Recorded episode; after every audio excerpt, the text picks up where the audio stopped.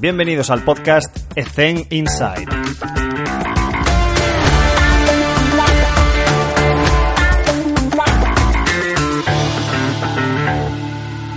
Muy buenas a todos. Hoy está con nosotros en el podcast Roger Font. Roger, es un placer que estés con nosotros en el podcast. ¿Cómo estamos? Bien, hombre, el placer es mío por poder estar aquí con vosotros y compartiendo un poco lo, lo que hacemos de nuestro mundillo.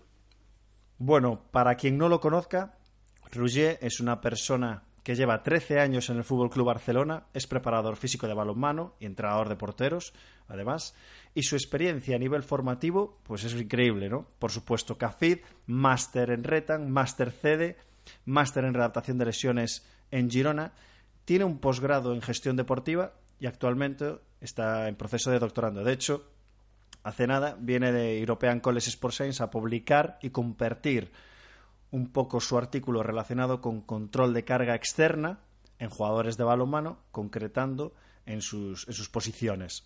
Voy a unir eso un poco con la primera pregunta, si es si nos podrías dar tu experiencia, tu opinión relacionado con el control de carga de un equipo profesional y la distribución semanal para ver qué ideas nos pueden surgir y nos puedes aportar.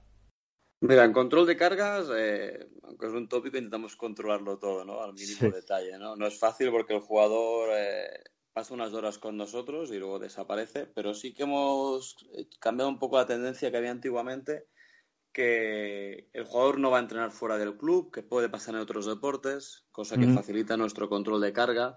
Y cuando quiere algo, cuando necesita algo, eh, sobre todo a nivel físico, que es la parte que me toca a mí, eh, me la pide. O sea, hay una relación súper guapa, muy buena, que a base de horas, de ir adaptando el trabajo a, los que, a lo que ellos quieren, porque intentamos ir a la máxima individualización a nivel de control de carga de trabajo físico, o de lesiones que puedan tener, o gente sí. que es mayor y tiene tendones tocados, lo que sea, ha hecho que el jugador confíe en nuestro trabajo y, y venga, ¿no? Y nos mande mensajes a la hora que sea, sea Navidad, sea periodos de verano, parones con selecciones, para que le montemos nosotros las rutinas, eso nos facilita todo este control de carga, ¿no? Al final, mm. sí que a día de hoy tenemos mucha tecnología para realizar este control de cargas, como puede ser todo el tema de GPS, mm. llamado a nivel global.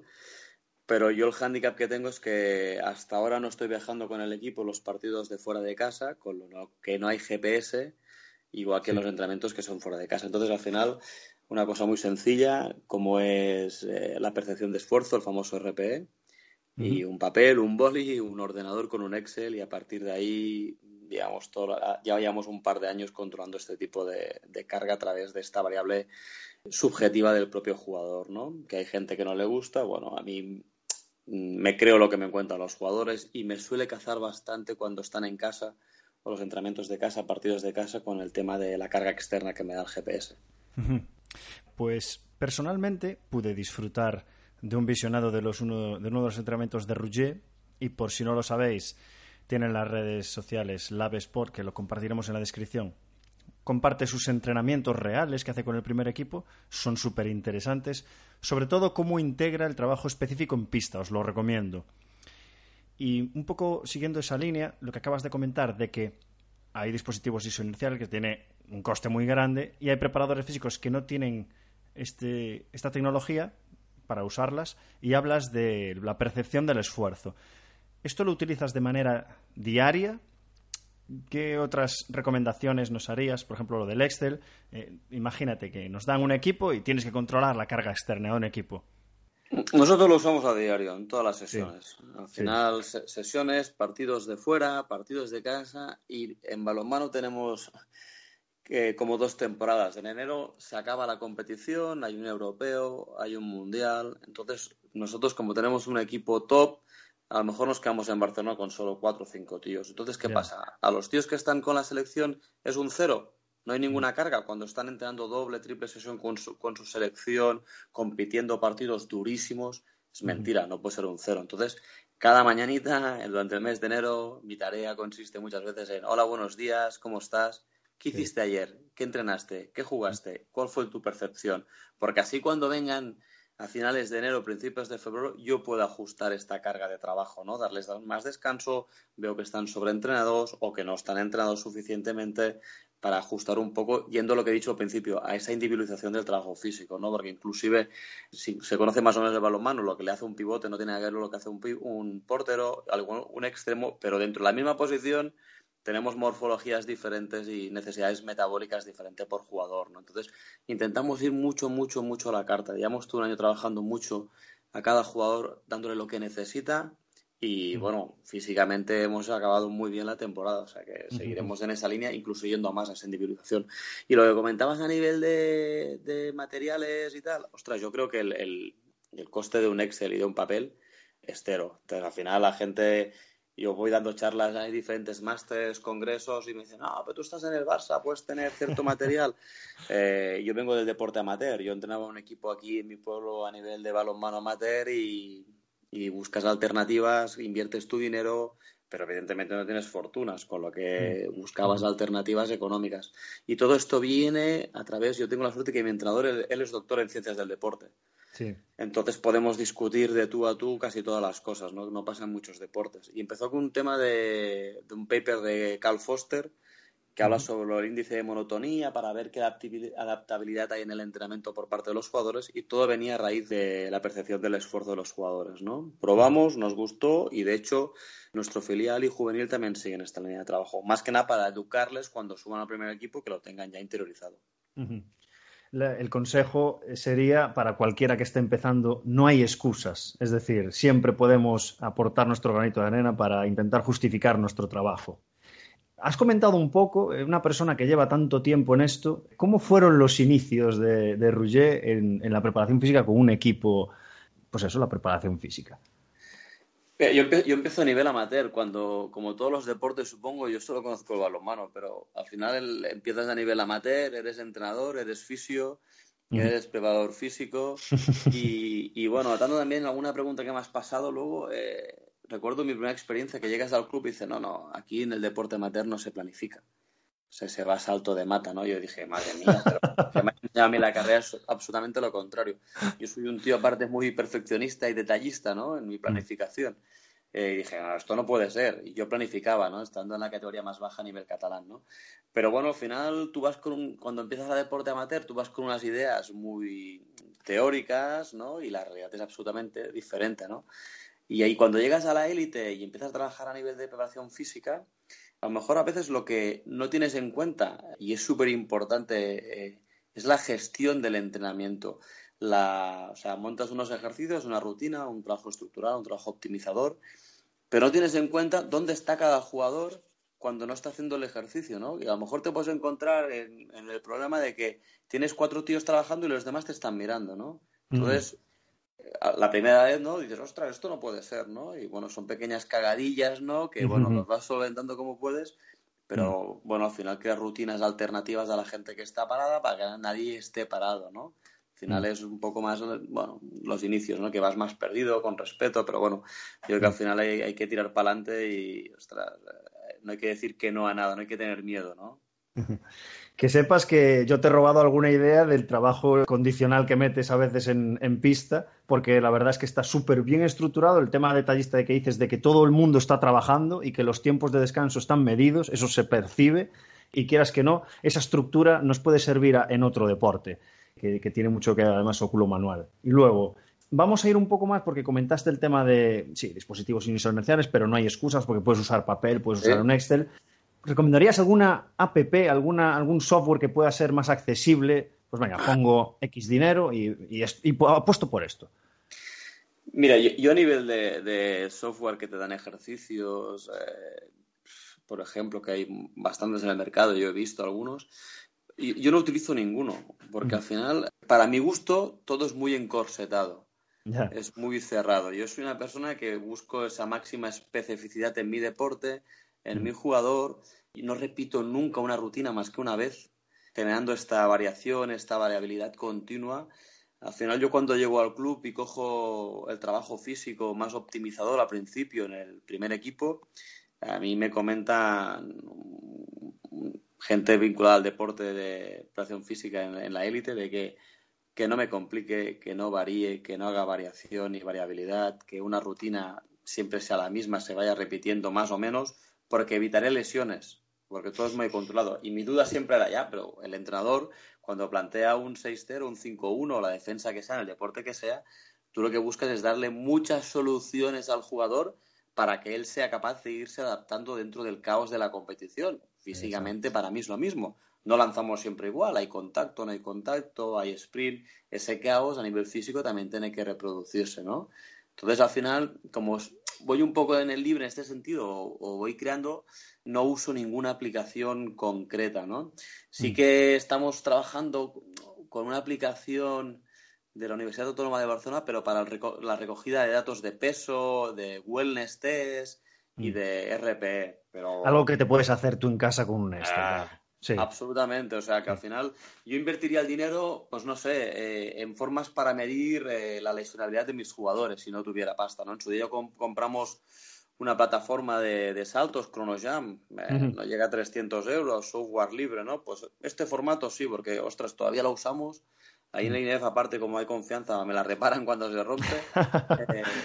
Pero, pero es un dinero que creo que está súper bien invertido para ver de déficits en la extremidad eh, inferior, ¿no? En este caso, en los saltos, ¿no? Más que en ejercicios. Al final, yo creo que hay que ser súper creativo, pero muy cerca del modelo de juego y de los gestos técnicos, ¿no? Eh, antaño, cuando planificamos el trabajo físico, la base era el músculo, el pecho, el bíceps. Y ahora el concepto es absolutamente diferente, ¿no? Un formato 3D, eh, dando esa variabilidad, esa variación y siempre vinculado al gesto técnico. Si no, eh, es, absurdo, ¿no? Al final nosotros ahí en la casa donde estamos somos seirulistas a muerte, si puede ser una definición y vamos en esa línea, ¿no? Intentamos ir en esa línea, ¿no? Yo personalmente estoy muy de acuerdo y tenía notado aquí cuando estabas hablando el tema del caos, porque creo que es fundamental estar preparado y tener herramientas para poder reaccionar y tomar decisiones en un deporte que es como el tuyo, pues muy abierto y que siempre tienes que tienes muchos estímulos a los que reaccionar. Es que es fundamental en ese control del caos. Luego nos, nos vamos a otra pregunta completamente eh, radical, que es que una persona que lleva tantos años seguro que ha cometido algún error. ¿Podrías compartir con nosotros algo que nos pueda servir a nosotros también? Oye, pues yo cometí este error, me hizo crecer, me hizo mejorar, por supuesto, respetando privacidad y todas estas cosas. Mira, er, er, errores que graves, graves, que digas, hostia, vaya cagada, tío. No, no, tuve suerte porque al final, cuando planteo un entrenamiento, un calentamiento, una activación al principio, siempre dentro del staff, mira, voy a hacer esto, ¿cómo lo veis? Mm. Para que haya un filtraje, ¿no? a veces tú vas con una idea cerrada y gente con más experiencia dice, ostras, vigila aquí. Pero sí recuerdo montar una vez un ejercicio de activación de dos equipos que tenían que lanzar un, simple balón medicinal que estaba en el centro con balones de, de, balonmano formando un cuadrado los jugadores y los puse de tal manera que, era imposible eh, perder porque ellos mismos hacían trampa. Entonces vale, vale, lo ves rápidamente, lo cortas y te sale un minuto. Muy bien, muy bien, venga, eh, tiramos para adelante y a porteros y seguimos. Por eso es importante a veces el, papel y el diseñar muy bien qué hace cada jugador en mm. cada momento, ¿no? Y eso te da la experiencia, ¿no? Al final, así cagaditas o errores, bueno, no, no, en exceso no, no cosas muy grandes, ¿no? Mm, que digas, pero esto a lo mejor sí dirías, wow, al principio, ¿no? Porque al final cuando estás en, con los personajes que tengo yo dentro de los, de los jugadores, lo que son los juegos de activación, activamos mucho con Small Games, 3 contra 3, 4 contra 4, porque todo el mundo así se mueve, nadie se puede borrar, son súper competitivos, pero tú tienes que tener las normas muy claras, porque si no dominas las normas del juego que tú creaste, normalmente son inventados, te van a pillar por algún lado. Seguro. yo soy mucho del papel, la tal, y hacer un poco de, de analizarlo o explicarlo a otro compañero del staff. De, hostia, ¿tú cómo lo ves? Porque seguro que me quieren pillar por algún lado, ¿no? Al final, con el, con el año, con los años, la experiencia, pues ganas soltura. Pero yo te cuento a nivel íntimo que antes de empezar un calentamiento, una activación, una sesión de fuerza, un trabajo optimizado, yo estoy nervioso. Y, llevo, años en la casa, pero porque quiero que salga bien, soy perfeccionista, hostia, mm. que les guste, que les motive, que vayan, ¿no? Tú eres el primero que tienes que estar motivado, ¿no? Y tienes que transmitir esta pasión que tenemos casi todos por el trabajo físico, condicionarlo. Y la suerte que tenemos nosotros es que en balonmano al jugador le gusta. Yo tengo el, problema contrario, decir, ostras, eh, esta semana es importante, la carga, no vayáis al gym, por favor, no, porque ellos de por sí van, les gusta. Ya te lo piden, sí. Y que en muchos deportes eso no pasa. Eso para nosotros es una suerte. Generar esa necesidad en el jugador de, oye, Ruger, dame porque es que necesito sentirme fuerte, necesito sentirme pues que estoy en mi mejor expresión. Esto seguro que hay algo detrás en cuanto a cultura de esfuerzo que les has transmitido. Entonces, un poco la pregunta va por ¿Tienes algún tipo de cita, algún tipo de experiencia que, compartas con ellos para intentar solicitar que vengan a por ti, que te pidan trabajo extra, que vengan con ganas al entrenamiento, aunque también pones todos los medios para, porque varías mucho los entrenamientos, son muy dinámicos, son divertidos incluso, pero algún consejo, alguna cita o algo así que nos pueda servir? Eh, yo soy muy pesado. Entonces, cada, mañana cuando llega el jugador, yo sé cada uno de lo que sufre, de lo que tiene, le ves las caras eh, y voy a cada uno, y, ostras, ¿qué tal? Hoy no estás bien, ¿qué tal la rodilla? Ostras, ¿te molesta? ¿No? O si se encuentran bien después de un problema, de una pequeña lesión, de un pequeño golpe, eh, les, invito a venir al gimnasio, ¿no? Porque, ostras, cuando se encuentran dicen, ah, estoy bien, ¿ves? Porque has hecho este trabajo, ¿no? Entonces, al final ellos acaban viniendo un poco a... Porque ven que se encuentran fuertes, se portan grandes. Nosotros estamos en un deporte donde el contacto no es falta, está permitido. Entonces, al final ellos vemos que ahí un poco contracturados, grandes y que puedan soportar estos impactos, ¿no? Y cuando mejor vienen, eh, mejor se encuentran, perdón, eh, más vienen al, al, gimnasio, ¿no? Porque al final o buscan ese trabajo complementario, ¿no? Al final ellos saben, eh, tienen la cultura del trabajo y saben que cuando tienen alguna molestia buscamos soluciones y estas soluciones es un trabajo integrado con fisioterapia o trabajo más estructural con la preparación física que se van a encontrar mejor. Entonces, al final, bueno, es un pez que se muerde la cola a nivel positivo, ¿no? Pero ya te digo, el tema es conocerlos al máximo, ir a por ellos y, de hecho, ahora están de vacaciones, tienen un trabajo off-season y yo voy enviando WhatsApps a ciertas personas que, bueno, sé que uno sufre la rodilla, pues avísame, a otro que no te avisa tanto, entonces tienes que insistir un poco, ¿no? Para que, ostras, que esté bien y que no, no empiece la pretemporada ya jodido, ¿no? Uh ¿cuál es el peor consejo que has escuchado? Mira, uno el que te conté de que no, no se planifica en deporte amateur, usted absolutamente en contra. Otro fue el de no varíes, ¿no? Que también te dije, no varíes, las mm. rutinas más o menos que se repitan. Si hay dos días de fuerza, pues un día una, un día otra y se van repitiendo tres, cuatro semanas ahí. Y luego de recuerdo más que un consejo, una gran desmotivación. Primera carrera, primer día en la carrera, en Inés de Barcelona y un profesor, eh, bueno, se hizo el machito ahí, nos quería hundir un poco en la miseria y soltó un poco como, ¿qué os creéis? ¿Que vais a terminar aquí entrenando en el Barça de fútbol? Digo, eso, eso es imposible, eso sois unos matados. Y, da la casualidad que dentro del staff técnico somos dos personas que somos de la misma promoción, ¿no? De de Barcelona, ¿no? Mm. Al final mi consejo ahí es, bueno, que pueden darte malos consejos, pero ¿hay cosas difíciles en esta vida? Por supuesto, imposibles, ninguna de base de trabajo puedes llegar donde yo siempre fui un soñador, ¿no? Entonces sigo soñando eh, y que se puede llegar más lejos. Una persona con tanta formación y que todavía sigue formándose, que además en el gremio en el que estamos, pues eh, es formarse o morir. ¿Qué, ¿Qué, nos recomendarías? Tanto formación oficial como lectura de algún libro o recomendación de algún libro, lo que sea.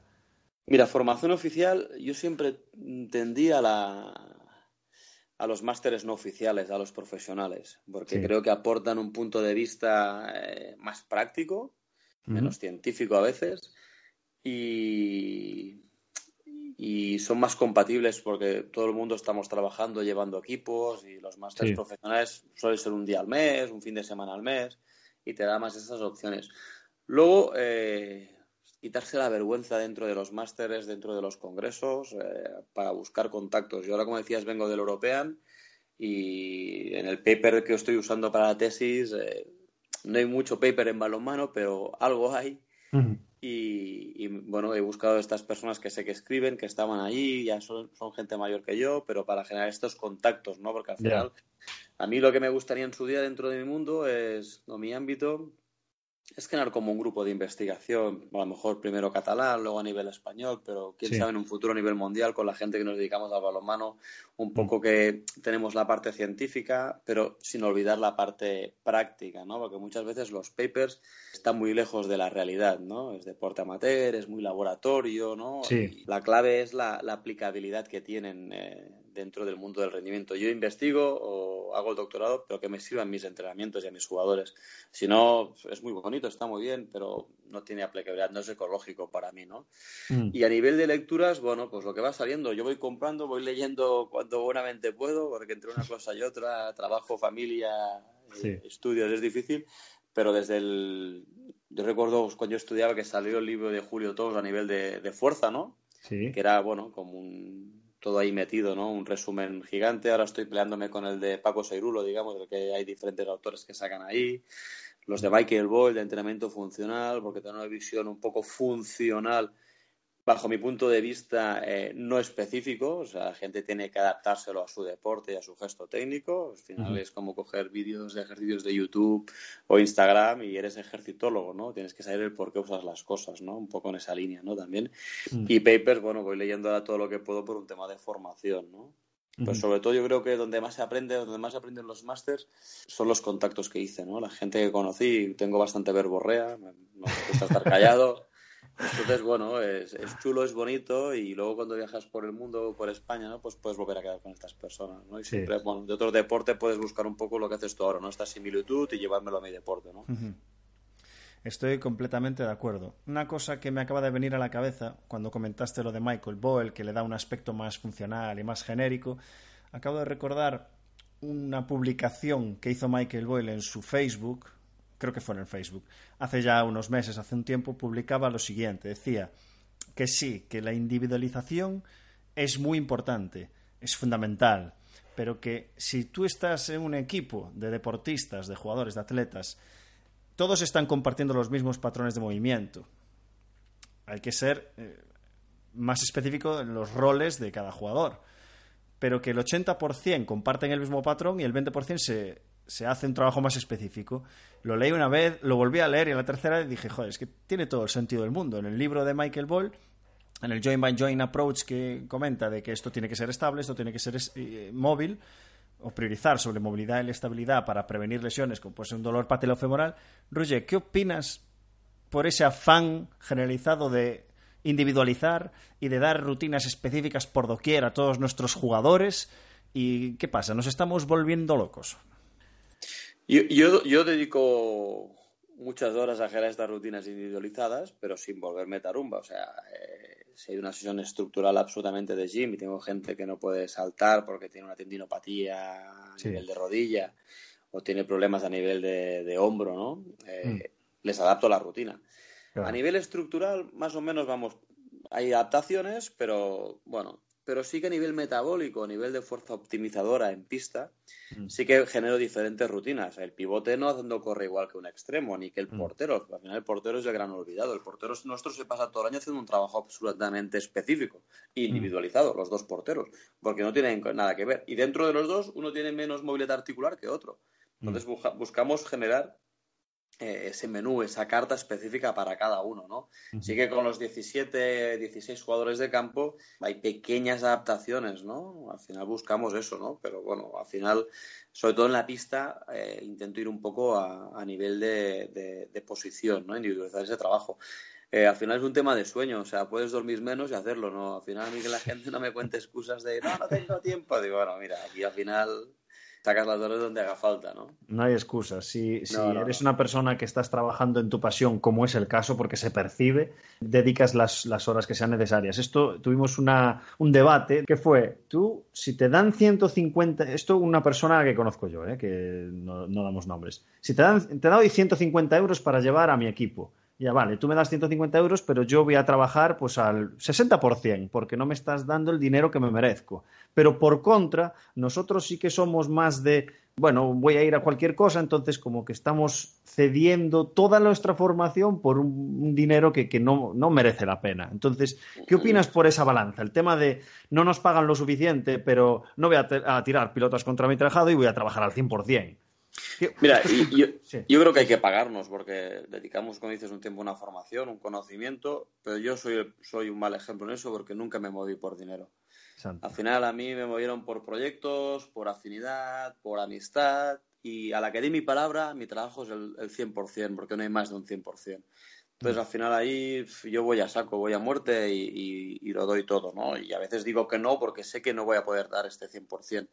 Porque tengo demasiadas cosas, a lo mejor eh, cositas, colaboraciones, trabajitos, eh, y, bueno, al final es eso. Pero sí que es verdad que yo tengo un colega que es diseñador gráfico y siempre de pequeño le decían, ah, hazme un dibujo para un cumpleaños, para mi padre, para no sé qué. bueno, pero yo, yo vivo de ello. Ah, pero es un dibujo, ya, ya. O, hazme una rutina porque tal, cual. Sí, sí, sí. Ah, pero eso es a correr, cuatro pesas. Ya, pero yo vivo de ello, yo me formé en ello. O sea, al final, bueno, hazlo tú, ¿no? Sácate de internet, ¿no? Eh. Pasa que al final también la, la, la, línea de amistades suele ser muy amplia y mm. bueno, al final tiro por amistad y bueno, no pasa nada, ¿no? Pero, pero sí que, eh, ostras, estamos mal pagados. Al final yo, mira, aun estando en la élite, eh, esta fue la segunda temporada que solo hice club. Mm. Sí, he estado vinculado en otros trabajos de gestión deportiva, ¿no? Sí, que ahora voy dando clase en la universidad y tal, pero es diferente porque es compatible y si quisiera no tendría por qué hacerlo, pero me apasiona y me gusta y lo hago, ¿no? Mm. Pero sí que, ostras, el sueldo del PF suele estar, hoy en día escuchas por 800 euros jornada completa en un equipo viajando y dices, bueno, pues hay que vivir. ¿no? Es encontrar, eso decía, hay que encontrar un trabajo que te dé comer y otro que te apasiona, ¿no? Para poder vivir de ello, ¿no? Y yo empecé así, al final, bueno, mira, la, la pelota eh, giró ¿no? la rueda y estoy con el que me apasiona y me da de comer, ¿no? Pero antaño no era así. Acabamos con esta pregunta, Roger. ¿Qué consejo le darías a tu yo de 20 años? Que se hubiera ido al extranjero en su momento, justo terminar la carrera, por un tema de idiomas y, ver cómo trabajan otras partes del mundo a nivel físico, porque luego te lías con familia y estas historias y, es más complejo irte, ¿no? Pero que se hubiera ido, que, que, se lo hubiera jugado un poco, pero que siguiera soñando y siguiera luchando por lo que le gusta y le apasiona, porque al final eso, el límite te lo pones tú, no te lo pone nadie. Entonces al final yo siempre me atacaron de soñador, de iluso, de ahí, pero bueno, no me fueron mal las cosas, o sea que al final yo sigo soñando que, bueno, y, cada día voy cambiando, cada año voy cambiando la forma de entrenar y trabajar, no me gusta repetirme, lo, lo odio, es una cosa, ¿me da más trabajo? Bueno, cambio incluso toda la hoja de planificación de Excel cada año un formato diferente porque me aburro, ¿no? Un poco en ese sentido. Yo creo que era Confucio, ¿no? Que decía, busca un trabajo que te apasione y no tendrás que trabajar nunca en tu vida, ¿no? Entonces, al final, para mí es una, es una verdad que me satisface a medida que voy avanzando eh, en mis años de experiencia, ¿no? Mucha gente te dice, bueno, encuentras a gente, ¿no? Dice, no, yo cuando estudié creía que la carrera era así, el trabajo era así, y me decepcionó. Yo no llegué nunca a ese extremo todavía, o sea, mm. voy a más, voy a más. soy un poco enfermizo en este sentido, ¿no? A nivel de trabajo y formación y buscar y viajar y, ver cosas, ¿no? Mm. Y lo que me va dando la experiencia a día de hoy es que como trabajamos nosotros en el club o en nuestro deporte, que hay dos vertientes, una más clásica y una más moderna, más optimizadora, que, creemos que yo estoy en esa línea un poco. Lo que va siendo la gente por el mundo trabaja absolutamente diferente, con lo que hay que enseñarlo y hay que mostrarlo para ver, bueno, no es, como tienes un padre y una madre, yo lo mm. explico, hay cosas de mi padre que me gustan y cosas de mi madre, ¿no? Pero al final, mm. a nivel de entrenamiento lo mismo, no hay una verdad absoluta, ¿no? Hay muchas formas de llegar al éxito, que por desgracia en la élite el éxito es ganar, Mm. Esa es la gran pena, ¿no? Pero bueno, eh, yo estoy contento si ganamos con mi, evidentemente siempre, y si perdemos, pero con la forma que tenemos de trabajar y entender, y el, equipo llega en su mejor estado de forma, pues también orgulloso en eso, ¿no? En esa línea. Magnífico, magnífico mensaje para acabar una entrevista que tenía muchas ganas de hacer. Así que, Roger, muchísimas gracias por tu tiempo por favor, seguirle en las redes sociales porque de verdad que sube trabajo muy interesante que, seguro que os salta una bombilla, oye, pues yo puedo aplicar esto aquí o allá. Y por supuesto, si sois de balonmano, pues seguro que ya lo conocéis. Roger, muchísimas gracias por estar con nosotros y un abrazo muy grande, ¿vale? Gracias, Alex, por contar conmigo y por poder compartir un poco mi, mi granito de arena ahí con mi experiencia. Muchas gracias. Genial. Un saludo. Hasta luego. Hasta luego.